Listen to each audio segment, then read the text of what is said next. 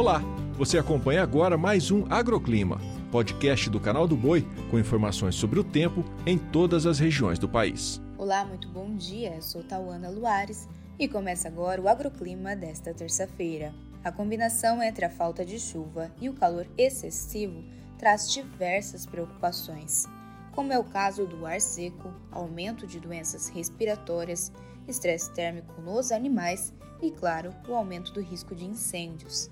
Inclusive, a onda de calor vai persistir nesta reta final de setembro e o mês de outubro também já dá sinais de que vai começar muito quente.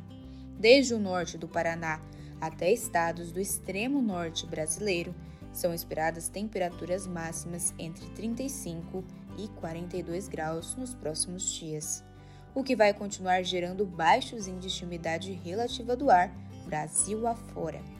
E vamos conferir as cidades mais quentes desta terça-feira? E olha, Porto Murtinho e Miranda, ambas no estado de Mato Grosso do Sul, com máxima de 41 graus, seguidas por Cuiabá e Barra do Garças, com máximas de até 40 graus. Situação bem diferente vive o Rio Grande do Sul.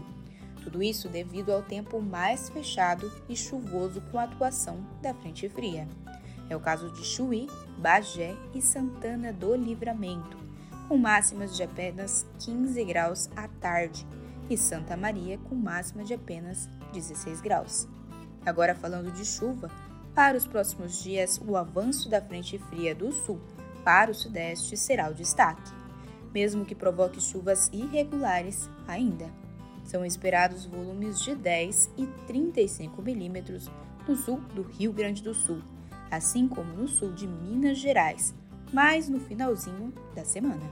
O agroclima pode ser acompanhado também na programação do Canal do Boi e em nosso portal, o sba1.com. Até a próxima!